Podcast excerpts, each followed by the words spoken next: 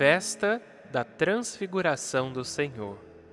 Este é o meu filho amado, escutai o que ele diz. A festa de hoje relaciona a divindade com a cruz de Cristo. Deus nos diviniza através de um dom puramente gratuito. Ser capaz de Deus é um dom que Deus nos dá para nos fazer felizes aqui na terra e para nos reservar a felicidade eterna.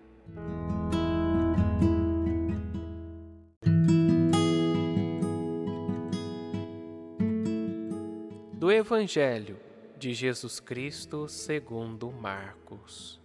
Naquele tempo, Jesus tomou consigo Pedro, Tiago e João e os levou sozinhos a um lugar à parte sobre uma alta montanha e transfigurou-se diante deles. Suas roupas ficaram brilhantes e tão brancas como nenhuma lavadeira sobre a terra poderia alvejar. Apareceram-lhe Elias e Moisés e estavam conversando com Jesus. Então Pedro tomou a palavra e disse a Jesus: Mestre, é bom ficarmos aqui. Vamos fazer três tendas: uma para ti, outra para Moisés e outra para Elias. Pedro não sabia o que dizer, pois estavam todos com muito medo. Então desceu uma nuvem e os encobriu com sua sombra e da nuvem saiu uma voz: Este é o meu filho amado, escutai o que ele diz. E de repente, olhando em volta, não viram mais ninguém, a não ser somente Jesus com eles. Ao descerem da montanha, Jesus ordenou que não contassem a ninguém o que tinham visto, até que o filho do homem tivesse ressuscitado dos mortos. Eles observaram esta ordem, mas comentavam entre si o que queria dizer ressuscitar dos mortos.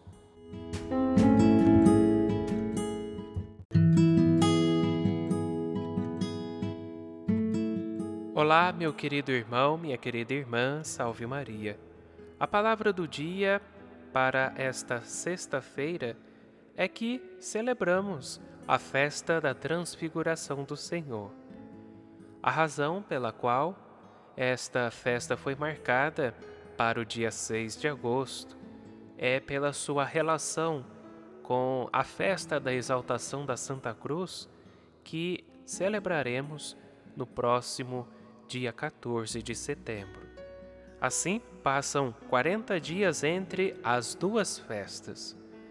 Em algumas tradições, formam uma segunda quaresma. Assim, a Igreja Bizantina vive este período como um tempo de jejum e contemplação da cruz. Nos mostra que a manifestação da glória de Deus está intimamente ligada à sua paixão e morte na cruz. A festa celebrada neste dia se relaciona com a divindade de Cristo, com a cruz. É de grande importância pelo conteúdo que ensina a cada um de nós cristãos e nos mostra uma das ideias mais importantes da nossa fé, a divinização do homem como um puro dom gratuito de Deus. Esta está intimamente relacionado com a Santíssima Eucaristia. Porque, como ocorre na transfiguração, nos revestimos de Cristo, nos divinizamos quando recebemos o corpo, o sangue, a alma de nosso Senhor Jesus Cristo na Eucaristia. Assim, Jesus de Nazaré nos convida a recebê-lo na Eucaristia, como convidou Pedro, Tiago e João para a transfiguração.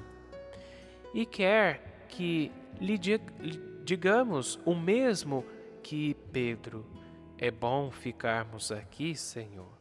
Espera por nós no sacrário. Ele está lá para nós. Por isso, Jesus quer nos mostrar o céu na terra, por meio dos sacramentos. Os cristãos recebem a graça que nos impulsiona para o céu. Por pura bondade de Deus, o homem é capaz de Deus, um dom, um privilégio para o homem, um prêmio imerecido que todo homem pode alcançar aqui na terra. Cada um de nós pode louvar a Deus todos os dias por meio da oração pessoal. Assim, São José Maria Escrivá escreve: Jesus, ver-te falar contigo, permanecer assim, contemplando-te, abismados na imensidade da tua formosura, e não cessar nunca, nunca nessa contemplação. Ó Cristo, quem te pudesse ver, quem te pudesse ver para ficar ferido de amor por ti.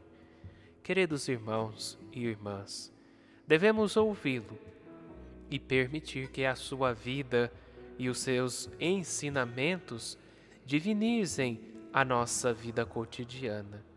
Este dom de Deus, esta graça recebida sem nenhum mérito, é um presente que Deus nos dá para nos fazer felizes.